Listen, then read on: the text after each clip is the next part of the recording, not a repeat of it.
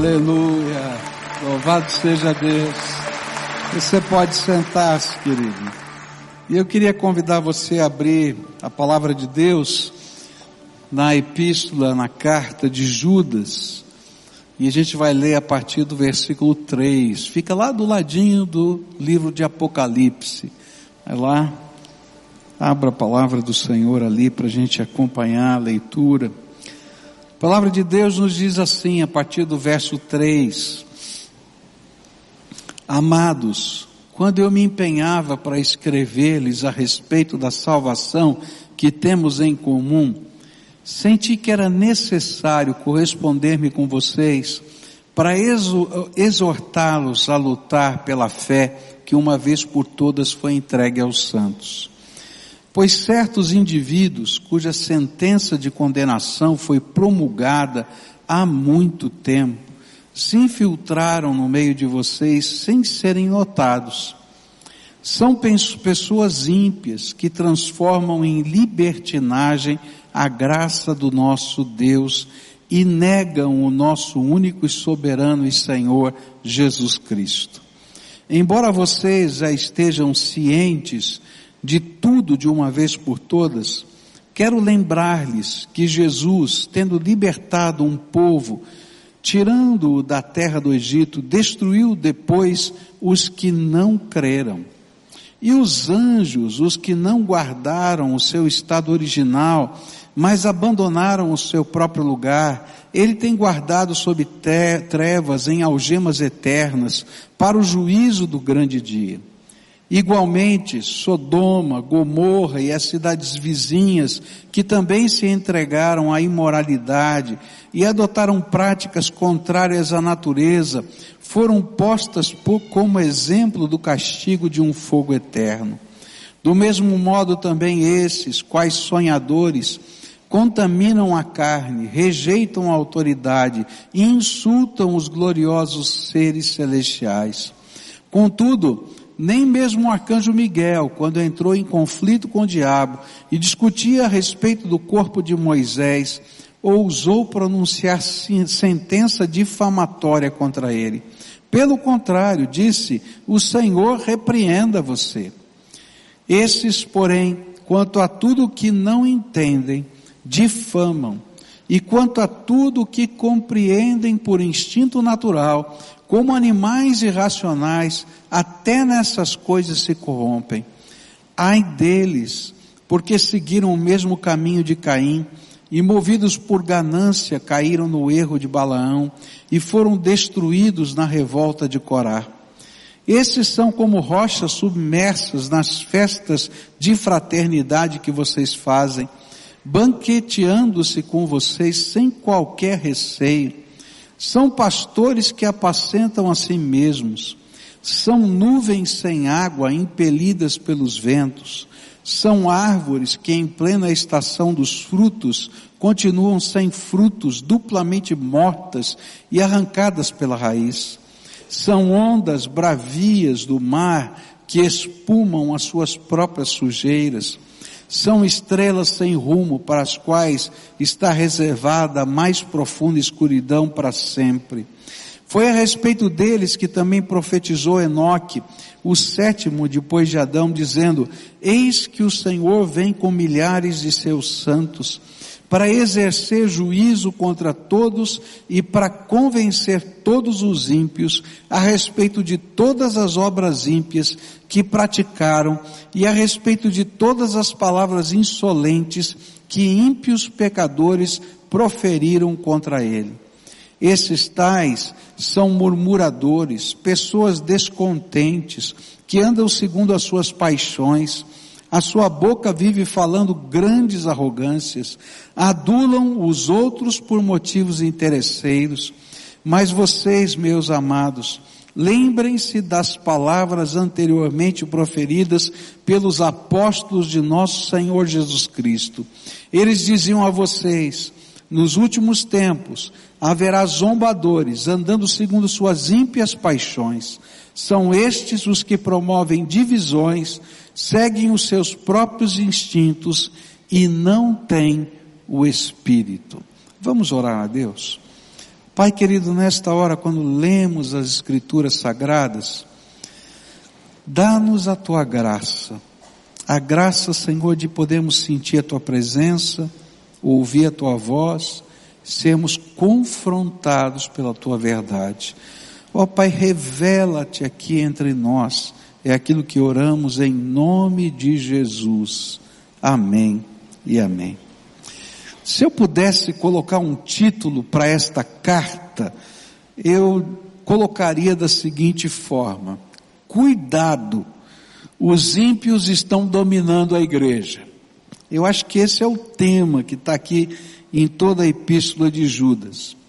Isso porque no final do século I, os pensamentos e algumas pessoas provindos da mentalidade grega invadiram tanto o judaísmo quanto o cristianismo com uma filosofia que era chamada de gnosticismo ou a filosofia gnóstica.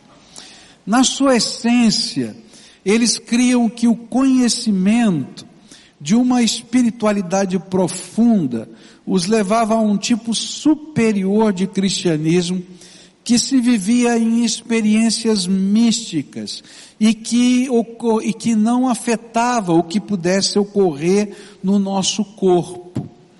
Era como se a gente pudesse dizer assim, o que importa é o carisma e não o caráter. Então, se eu estou vivendo experiências extraordinárias, se eu estou é, tendo visões, se eu estou é, entrando em êxtase, se eu estou tendo alguma coisa é, fora do normal, mística, é o que vale. É, o que acontece na minha vida, no meu dia a dia, no meu corpo, tanto faz, isso não é tão importante. Então o que vale é a gente ter conhecimento, ser uma pessoa acima da média. E assim para essas pessoas, a santidade e a transformação não eram importantes, mas sim o conhecimento transcendental e as experiências místicas de poder é aquilo que importava. Por isso Judas, e aqui é bom a gente dizer quem é esse Judas, esse Judas é irmão de Tiago, o apóstolo, tá? E é irmão de Jesus, tá? Na carne, irmão de Jesus. Ele escreve essa epístola convidando cada servo de Jesus a perceber o perigo que o evangelho corria e a lutar pela verdadeira fé. E é muito interessante perceber que esse é exatamente o tema da segunda epístola de Pedro. E a gente poderia dizer que Pedro e Judas são cartas irmãs. No primeiro capítulo de Pedro, que nós estudamos algumas semanas, Pedro está ensinando que a gente precisa ser crente maduro para enfrentar essa batalha. Mas quando chega no segundo capítulo de Pedro, se você ler o segundo capítulo de Pedro e ler o livro de Judas, você vai dizer, nossa, é muito parecido, mas muito parecido mesmo. Porque eles estavam tratando do mesmo problema e lidando com as mesmas pessoas, e por isso então a ênfase era muito forte. E a estrutura dessa carta de Judas está dividida em duas partes. É uma carta bem pequenininha, mas ela está dividida em duas partes. Na primeira parte ele diz quem são os ímpios. Como é que você pode reconhecer? Quem são essas pessoas? Como elas pensam, como elas agem, ele vai caracterizando os ímpios. E depois, como o Senhor vai tratar a impiedade dentro da igreja. E esses são os dois pontos, os dois grandes vertentes dessa carta. E hoje eu queria começar a olhar essa primeira vertente, não é? Quem são os ímpios que se infiltraram na igreja. E o versículo 4 vai dar a dica inicial. Ele diz assim: Pois certos indivíduos, cuja sentença de condenação foi promulgada há muito tempo, se infiltraram no meio de vocês sem serem notados. São pessoas ímpias, que transformam em libertinagem a graça do nosso Deus e negam o nosso único soberano e Senhor Jesus Cristo. Bom, a primeira caracterização vem com o termo ímpio.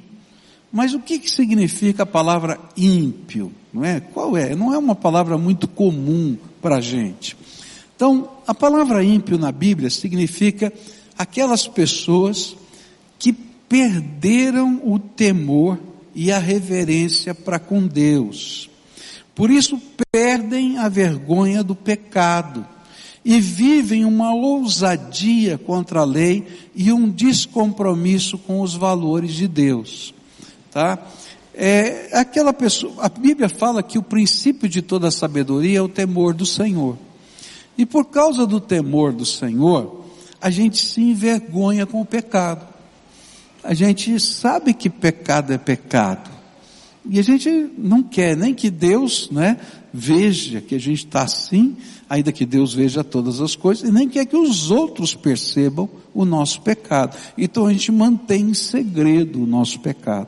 Agora o ímpio é aquela pessoa que perdeu o temor do Senhor. Ou seja, ah, Deus, não, Deus é, é, amor, é cheio de graça, Ele não está preocupado com isso, Ele não liga para isso que está acontecendo na minha vida. E aí quando eu perco o temor do Senhor, eu fico sem vergonha. Literalmente. Né? E eu aí vivo ousadamente, publicamente o meu pecado. A essas pessoas a Bíblia chama de ímpios. Pessoas que de alguma maneira obscureceram a palavra de Deus dentro de si. E o pior é que nesse contexto, essas pessoas se sentem superiores. Porque eles têm uma mente aberta, porque são capazes de enxergar a vida com outros olhos. Eles são os profetas da nova era, do novo tempo, do novo momento. E acreditam, inclusive, que vivem uma genuína espiritualidade porque eles entendem o amor de Deus de uma maneira diferente. E aí não precisam viver a fé, simplesmente querem desfrutar da fé. Por isso, Judas vai dizer que esses ímpios que se infiltraram no meio da igreja, eles estão transformando a graça em libertinagem. Como é que é isso? Porque a palavra de Deus vai dizer que tudo acontece na nossa vida por causa da graça de Deus. Então Deus nos ama de uma maneira que não tem medida, que não dá para a gente comparar. E por causa do seu amor, e por causa do favor imerecido dele, é que nós temos comunhão com ele. Mas essa não é uma graça que não tem custo. Ela é tremendamente custosa. Essa graça foi comprada para que a gente pudesse alcançá-la pelo sangue de Jesus vertido na cruz do Calvário. Por isso ela é santa. Por isso ela deve ser vista com os olhos de santidade. Mas quando eu não entendo a graça com os olhos de santidade, ela vira uma graça barata. Ela vira libertinagem, ou seja, desculpa para toda forma de pecado. E ele está dizendo assim: olha, esse povo, achando que tem uma mentalidade superior, estão transformando a graça em libertinagem, desculpa para toda forma de pecado. E ainda sem vergonha, né? com cara de pau, é essa a ideia. E ele vai dizer, olha, pecam contra o corpo. E aí lá em 2 Pedro 2,14 a Bíblia diz assim, eles têm os olhos cheios de adultério, são insaciáveis no pecado, enganam almas inconstantes e têm o coração exercitado na avareza. Essa gente maldita, olha só o tom do apóstolo Pedro, pesado. Por quê? Por que, que Pedro estava tão bravo? Por que, que Judas estava tão bravo?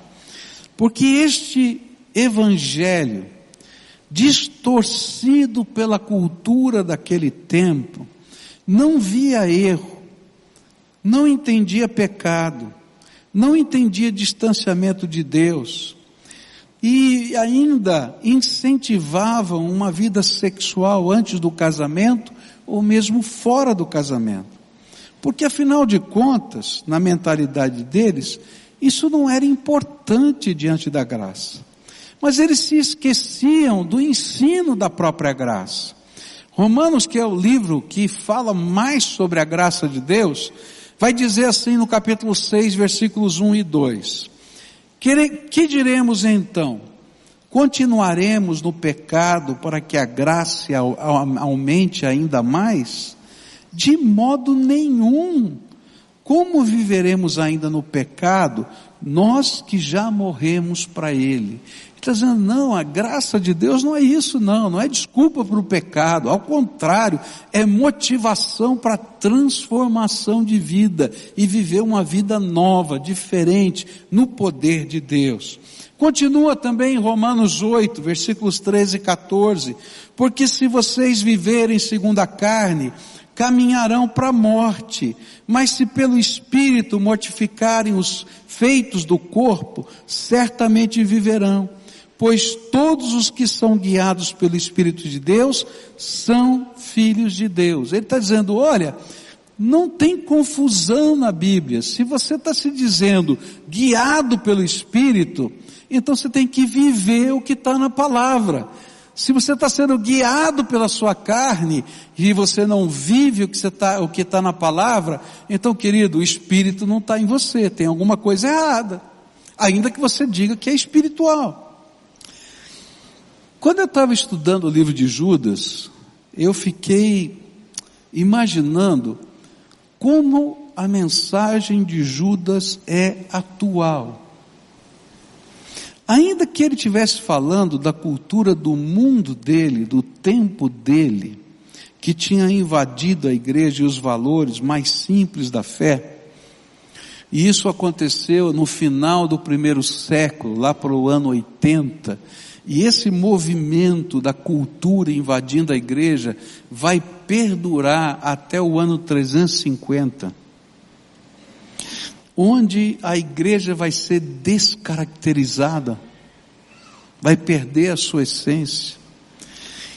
Ele está tão preocupado com isso, porque os apóstolos estavam morrendo e eles estavam vendo o futuro da igreja que estava sendo transformada numa mistura da cultura grega, da cultura hebraica, da cultura latina e com aspectos de piedade cristã, mas que tinha perdido, estava perdendo a sua essência. E eu fiquei pensando como essa mensagem é atual. Porque nós vivemos o mesmo problema hoje. Eu não sei, mas às vezes eu fico ouvindo alguns pregadores no YouTube, tá? E ali eu fico vendo a mensagem deles e fico pensando de onde eles tiraram essas ideias, porque não está na Bíblia. Está na cultura, está nos dias de hoje. Eu fico vendo algumas, alguns escritos da área teológica tão defendidos ardorosamente, e eu fico dizendo assim, mas de onde eles tiraram isso? Porque não está na palavra de Deus. Não, nós estamos contextualizando a palavra de Deus para os dias de hoje. Não, querido, a gente está enfiando a cultura de hoje. Eu, como pastor, às vezes fico tão triste, né, porque a gente pastoreia pessoas. Quantos adultérios no meio do povo de Deus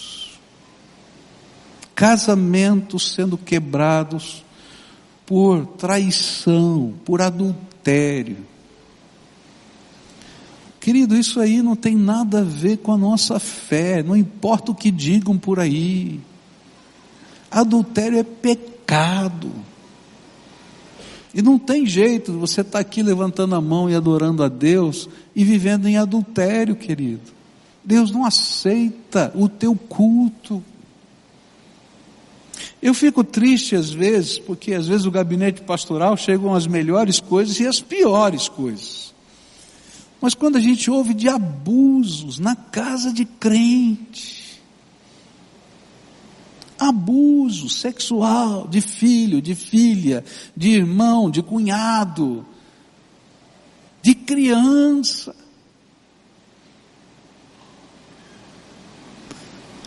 não entra na minha cabeça. Se entra na sua, tem alguma coisa errada, não é possível. Porque não tem nada a ver com o reino de Deus, com a palavra de Deus. E os namoros? E eu não estou falando só de jovem, não, de muito velho também, viu? Sério. Que não tem nada a ver com os valores do reino de Deus. Os desvios de identidade sexual. Quando eu olho para tudo isso, eu vou descobrir que essas coisas não são doença, não, viu? A Bíblia fala que isso aqui é pecado. Pecado que precisa de perdão e libertação em Cristo Jesus. E que não dá para a gente misturar essas coisas como se fosse normal. Pode ser que seja normal em outro lugar do mundo, mas é anormal ao reino de Deus, aos valores de Deus. Por quê? Porque toda vez que você desconstrói os valores, gera um vácuo para entrar qualquer coisa naquele lugar. Então, se eu desconstruir a família, tá? Então, deixa de existir o valor da família e fica um buraco, um vazio. Então, qualquer coisa serve, porque é melhor do que nada. Então, a gente vai ter qualquer coisa que vai substituir a família, porque nada é pior. E é isso que está acontecendo na nossa cultura.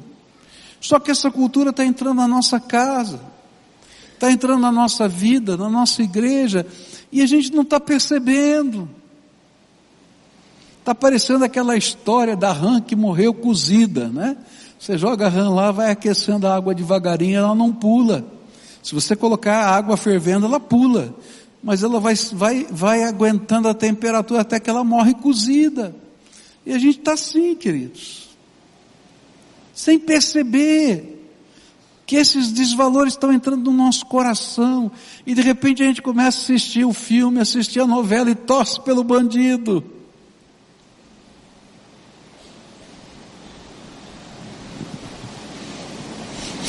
Judas continua a descrever versículos 10 e 19 dizem assim: Esses, porém, quanto a tudo que não entendem, difamam, e quanto a tudo que compreendem por instinto natural, como animais irracionais, até nessas coisas se corrompem. Verso 19: São estes os que promovem divisões, seguem os seus próprios instintos e não têm o espírito. E Judas está, está tentando responder uma pergunta: como é que isso ocorre? Por que isto ocorre? E a resposta é que temos sido corrompidos pelos nossos instintos naturais e não guiados pelo Espírito Santo. Todos nós temos paixões e instintos dentro da gente. Todos nós. Todos, todos todos. Mas eu não posso viver pelas paixões ou pelos instintos. Por exemplo, a hora que sobe aquela raiva, sabe aquela raiva que vem assim, que dá vontade de grudar no pescoço do fulano. Não é? Agora, por que, é que você não mata o desgraçado? Você vai para a cadeia. Então nem todo instinto que explode em você é bom. E a gente olha, não, vive do jeito que você quiser, como você quiser. Hoje, queridos, a gente já não fala mais nem em casamento, em, em sexualidade entre um homem e uma mulher, não fala mais em LBGT, sei lá o que mais, lá, LGTB, sei lá o que mais, tá? Tem um monte de sigla. Agora já fala em pansexualidade. É o seguinte, a gente se relaciona com o homem, com a mulher, daí já não dá mais bem com outro homem, com outra mulher, não tanto faz, a gente faz tudo junto, mas aí não dá mais, a gente faz com animais, daqui a pouco a gente está fazendo sexo com, com árvore, com qualquer coisa. Por quê? Porque, queridos, quando a gente vive debaixo das nossas paixões, as paixões são insaciáveis. elas são insaciáveis. Quando você acha que está preenchendo uma paixão, vai surgir outra mais forte no lugar. E não tem fim, não tem limite. E aí se tornam absurdos. Daí surgem os abusos. Porque não tem limite. Agora, se você é guiado pelo Espírito, você vai aprender a limitar as suas paixões aos valores de Deus.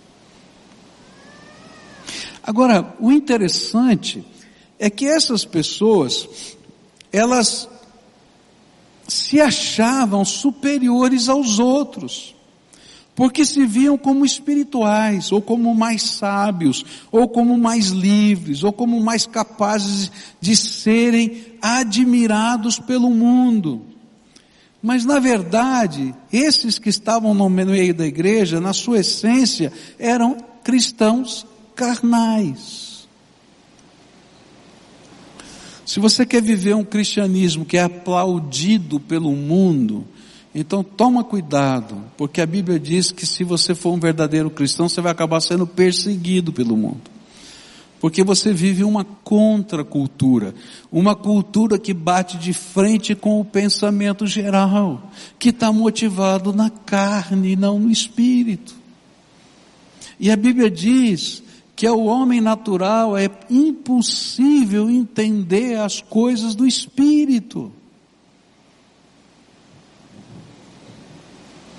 Por quê? Porque vão contra. E o pior é que essas pessoas que se acham tão superiores norteiam as suas escolhas, decisões, pela, não pela vontade de Deus, mas pelos seus impulsos mas no seu trajeto de vida começam a ter problemas, brigas, divisões dentro e fora da igreja. Por quê? Porque não dá para viver carnalidade em paz. Você sempre vai pisar no calo de alguém ou sempre vai atropelar alguém no meio da sua carnalidade. Porque você é o centro do universo. E se você for o centro do universo, vai chegar uma hora que você não está nem aí com quem ama você. Você pisa, vai, vai passar por cima. Viver nos impulsos é viver na carne. E viver na carne é deixar um rastro de sofrimento e de dor por onde você passa. Eu conheço gente que está no quarto casamento. E alguns que eu conheço vão se separar da quarta esposa ou do quarto marido. E vão tentar o quinto. Porque o problema não está no casamento, está neles. Você entende o que eu estou falando? E os mesmos erros vão ser repetidos, com outras características, porque eles são o centro do universo.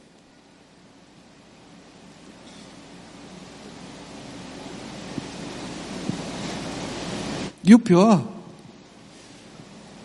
é que está no meio do povo de Deus. Judas vai acrescentar, versículos 16 e 18. Esses tais são murmuradores, pessoas descontentes, que andam segundo as suas paixões. Verso 18. Eles diziam a vocês, os apóstolos, nos últimos tempos haverá zombadores, andando segundo as suas ímpias paixões. Outra característica que, de quem vive dominado por suas paixões é que eles se tornam zombadores de quem vive e busca a vontade de Deus e murmuradores da sua vida e da vida dos outros. Justamente porque as paixões são insaciáveis e crescentes. Como eles não têm substância interior, vivem uma insustentável leveza do seu ser, por não terem substância, eles começam a detestar aqueles que pela fé dizem que têm substância. E considera essa gente fanática, radical. e veem a vida deles como uma crítica à sua própria vida. Eu me lembro de um senhor que se separou de uma senhora crente e ela chorava demais, foi lá falar comigo um dia e ela disse assim, pastor, o que está mais doendo é o que ele falou que era um motivo da, da minha da separação. O marido dela era um bêbado. Chegava em casa bêbado. Ficava às vezes sem comer dias, só tomando bebida, só álcool. Mas quando chegou o momento, o momento da separação, sabe o que ele falou para ela? Eu não aguento viver com você porque você é certinha demais. E ela disse, pastor, ele está separando de mim porque eu sou certinha demais. Eu falei, minha filha, acorda, olha para o teu marido, enxerga quem ele é, para com isso. Sabe, essas pessoas começam a zombar de você, da sua fé, da sua conduta, do seu jeito de viver, dos seus princípios, dos seus valores. E diz, olha, o mundo não é assim não, você tem que acordar, o mundo é diferente. É de fato, o mundo é diferente. Mas eu sou diferente do mundo por causa do sangue de Jesus na minha vida. Essa é a grande diferença. E o pior é que às vezes essas coisas vão sendo faladas, vão machucando a alma, e a gente vai se convencendo. E aí a gente imagina que se a gente praticar os mesmos pecados, a gente vai ser mais feliz. Querido, se você foi nascido de novo em Cristo Jesus, você não consegue viver na sujeira. Agora, se você está acostumado com a sujeira, tem alguma coisa errada na tua essência. Eu me lembro há muitos anos atrás, estava numa conferência, e um pregador ficou explicando o que significava a nova natureza em Cristo Jesus.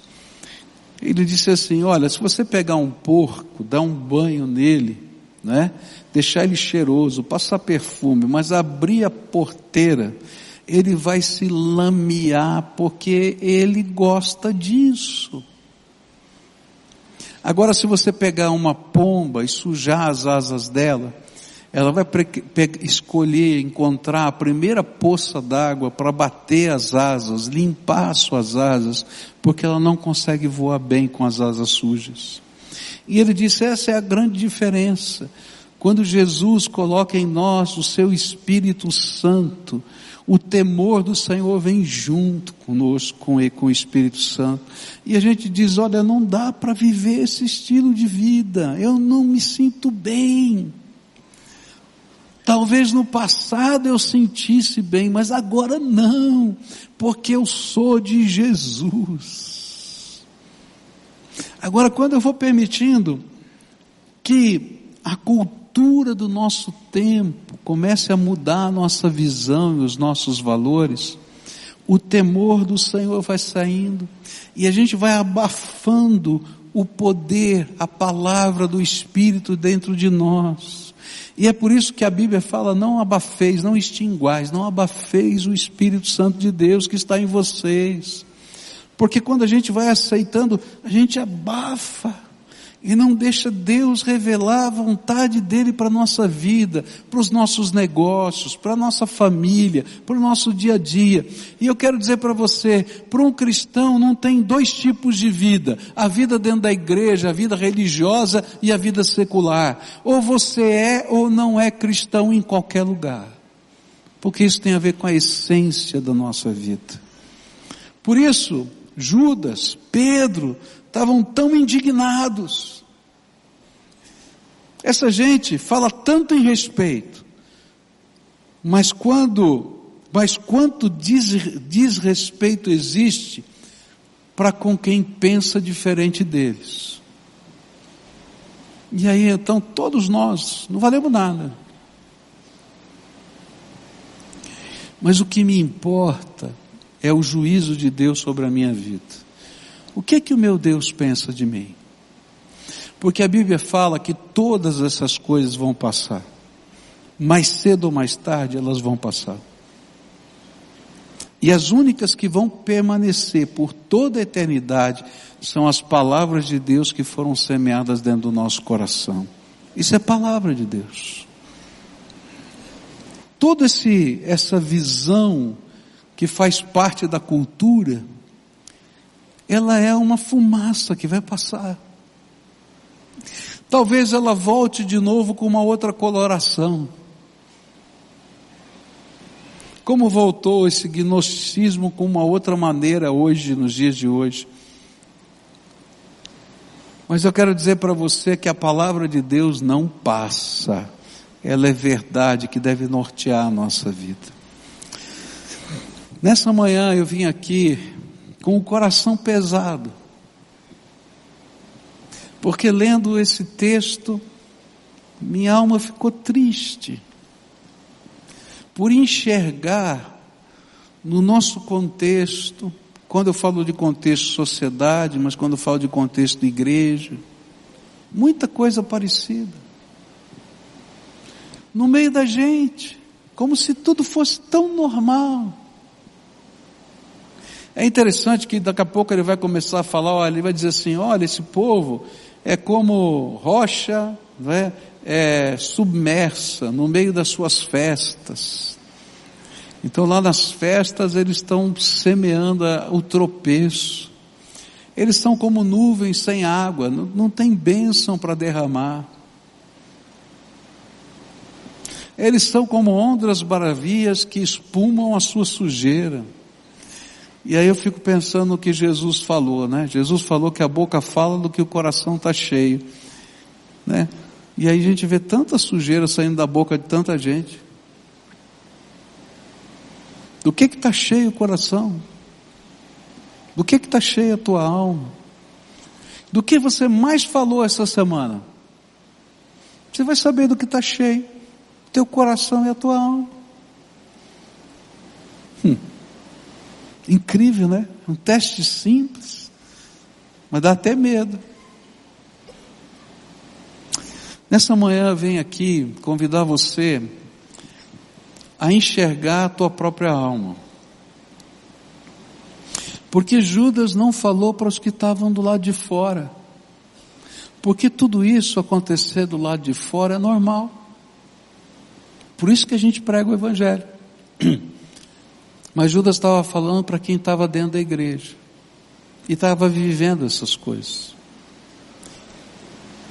E ele estava desafiando aquela gente a um arrependimento, a uma, um reconhecimento do que estava acontecendo na sua própria história de vida, de como essas coisas têm tirado o foco da verdadeira espiritualidade. Eu conheço muita gente que viveu um temor de Deus tão bonito, tão bonito, mas hoje já não são as mesmas pessoas.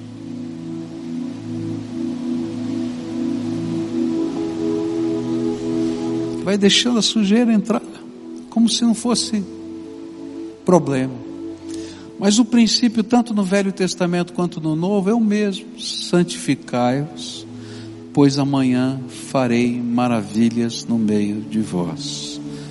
Se quer viver realmente o poder de Deus, o princípio é a santificação. Se envolve com o Senhor e deixa Ele transformar a tua vida. E nessa manhã eu queria orar com pessoas como a gente sempre faz em todos os cultos. Uma oração difícil de fazer. Uma oração de confissão. Senhor, tu conheces o meu coração. e tu sabes que coisas têm entrado em áreas diferentes da minha vida, e o teu lugar tem sido tomado por essas coisas, por essas pessoas, por essas práticas.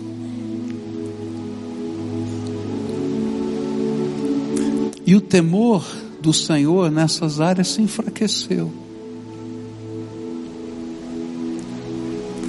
Nessa manhã eu queria orar, oração de confissão, oração de quebrantamento, oração de libertação. porque está lá amarrado. Então, se você é essa pessoa a quem o Espírito Santo de Deus está falando, e quer participar desse momento de confissão, de consagração, de intercessão por libertação, vai saindo do seu lugar agora, vem para cá. Vem para cá. E você vai dizer, pastor, complicado. Eu falei, é complicado. Mas a gente tem que saber se quer ou não quer. Não dá para querer mais ou menos. Ou é ou não é. O que é que Jesus está falando com você? Então, se você está ouvindo a voz do Espírito, vai saindo do seu lugar agora, em nome de Jesus, vem para cá, eu quero orar com você. Talvez você esteja na hora de dizer, Senhor, tem essa área da minha vida que eu deixei não deixei mais o Senhor trabalhar. Quero colocar essa área da minha vida outra vez nas Suas mãos. Quero colocar a realidade do que está acontecendo comigo diante do Senhor. Vem, Senhor, com Teu Espírito. Não sei que área. Deus sabe você. Então, se o Espírito de Deus está falando com você, vem para cá, em nome de Jesus. Vai saindo do seu lugar. Deixa o Espírito Santo trabalhar na tua vida. É obra do Senhor que vai acontecer. Ele vai restaurar vasos quebrados, vasos rachados, vai restaurar com a graça dele, com o poder dele, com a santidade dele. E a gente vai, não vai ser uma decisão fácil, porque algumas das coisas que Deus está pedindo para vocês fazerem não envolvem só vocês, envolvem pessoas. E vocês não vão ser entendidos nem aplaudidos. Quero deixar bem claro isso para vocês. Tá? Por quê? Porque é tão natural. Só que não é para gente que tem uma nova natureza em Cristo Jesus. E a gente tem que ter alegria de viver uma nova natureza em Cristo Jesus. E aí sim pedir poder de Deus, graça de Deus, autoridade do Espírito para ser instrumento dessa graça transformadora nessa terra. Então vem para cá, se o Espírito Santo de Deus está falando, venha para cá. E se tem alguém algemado por Satanás, hoje é dia de libertação. Eu declaro vitória em nome de Jesus na tua vida, tá? Porque o Senhor é aquele que nos liberta e dá vitória. É Ele que faz essa obra na nossa vida. Isso, vai chegando aqui se o Espírito Santo de Deus está falando com você. Deus quer fazer alguma coisa nova na tua família, na tua casa, nos teus negócios. Mas começa com você. Sempre começa com a gente. Nós vamos orar juntos aqui. Tem alguma área da tua vida que o Espírito Santo ministrou. Então, nessa área, você vai fazer as suas entregas. Se é confissão, faz confissão. Se é alguma coisa que você tem que pedir coragem para Deus, pede coragem. Se é pecado, pede perdão. Se é coisa que te amarra há muito tempo, pede libertação no poder do nome de Jesus. Clama a Ele. Você sabe, eu não sei, você sabe. Então clama ao Senhor agora. Clama. Pede para Ele intervir. Agora eu quero orar por você. Senhor Jesus, aqui estão os teus filhinhos amados. Eu sei, Pai, que o Senhor os ama de uma maneira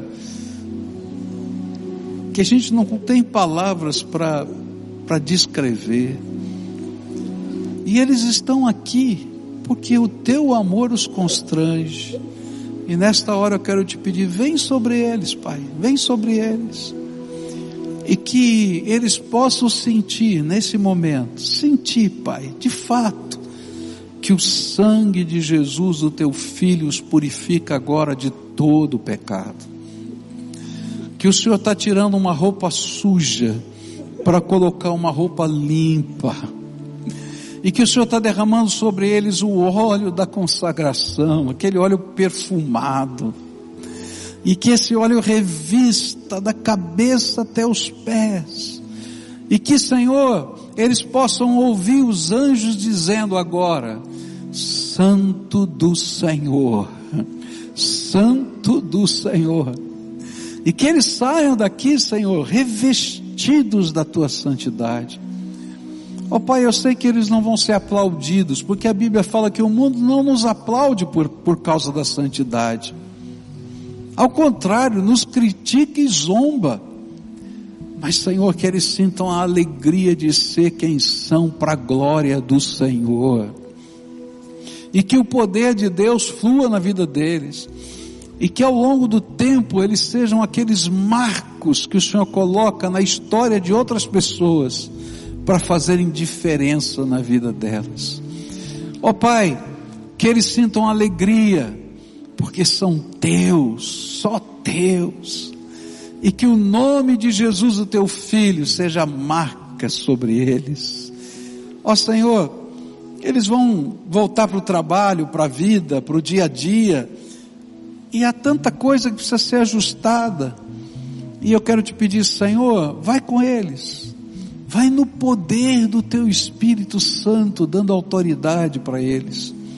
E que eles sejam referenciais de um novo tempo de verdade o tempo de Deus na vida da gente. Ó oh, Pai, abençoa esses teus filhos e fortalece a fé, o pacto, o compromisso e a jornada que eles vão ter pela frente. É aquilo que eu oro em nome de Jesus. Amém e amém. Amém. Amém. Vão na graça do Senhor, tá? vão no poder do Espírito Santo. Começa conservando na mente e na alma os valores do reino de Deus. Pode ir, em nome de Jesus, vão na graça e no poder do Senhor, tá? O Senhor tem mais para fazer na minha vida e na tua vida. Agora todo o povo de Deus de pé,